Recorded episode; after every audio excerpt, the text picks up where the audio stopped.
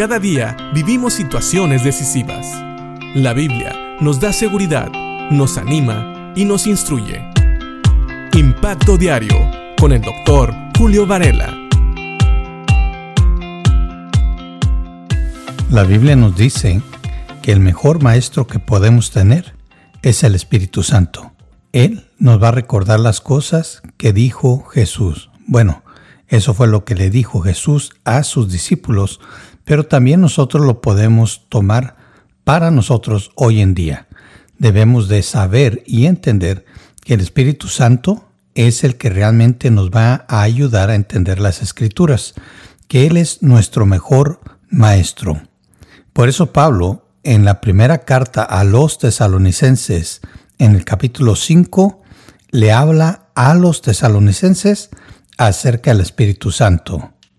Y lo hace en relación precisamente a todo lo que él les había enseñado y les había hablado acerca de lo que era el arrebatamiento. Recuerda que esto es profecía. Es lo que nosotros llamamos también escatología, es decir, el estudio de los últimos tiempos. Así que a veces esto es difícil de digerir y hasta entender, y por eso necesitamos de la intervención del Espíritu Santo. Pero sabes, a veces somos nosotros los que no permitimos que el Espíritu Santo nos enseñe. Aquí, en esta carta, Pablo le dice a los tesalonicenses en el capítulo 5, versículos 19, 20 y 21. No apaguen al Espíritu Santo. No se burlen de las profecías, sino pongan a prueba todo lo que se dice, retengan lo que es bueno. Cuando Pablo habla acerca de estas profecías, primero les dice que no apaguen al espíritu, es decir, el espíritu se le debe de escuchar.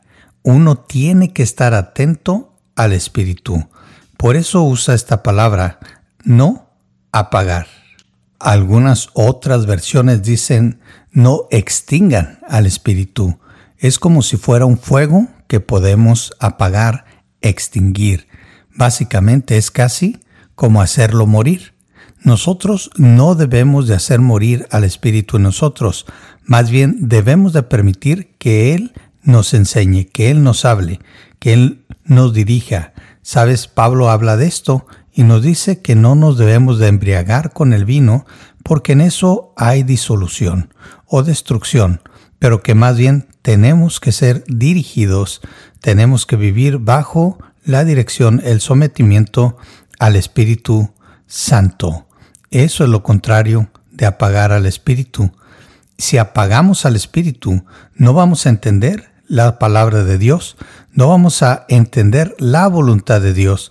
Por eso lo siguiente que dice Pablo es que los tesalonicenses, y claro que nosotros también, no debemos de menospreciar las profecías.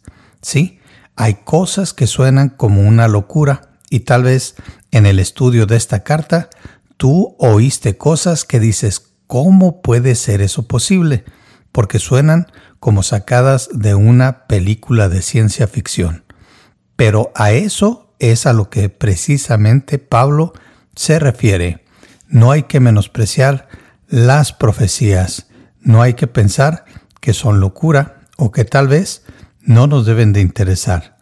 Debemos más bien de probarlo todo, ver si lo que oímos, si toda profecía que oímos es realmente parte de la palabra de Dios.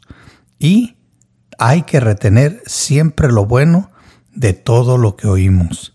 Y sabes, si es de la palabra de Dios, siempre va a ser bueno. Siempre es algo que nos va a motivar a vivir para Dios, a ser más santos, a buscar siempre la dirección del Espíritu y de la palabra de Dios. Así que, no sé cómo es tu vida, pero te invito a que tampoco apagues al Espíritu, a que no te burles de las profecías, más bien a que las examines para entenderlas mejor, para enseñarlas mejor, para saber qué esperar. Y siempre recuerda, retén lo bueno, porque en algunas profecías vemos que también viene juicio sobre la tierra y a veces Eso no nos agrada mucho, pero sabes, todo lo que Dios hace es bueno, es santo y es perfecto. Así que retengamos eso, recordémoslo siempre y démosle gracias a Dios que en su misericordia hemos sido ya salvos de la ira venidera, del enojo de Dios. Piensa en esto y que Dios te bendiga.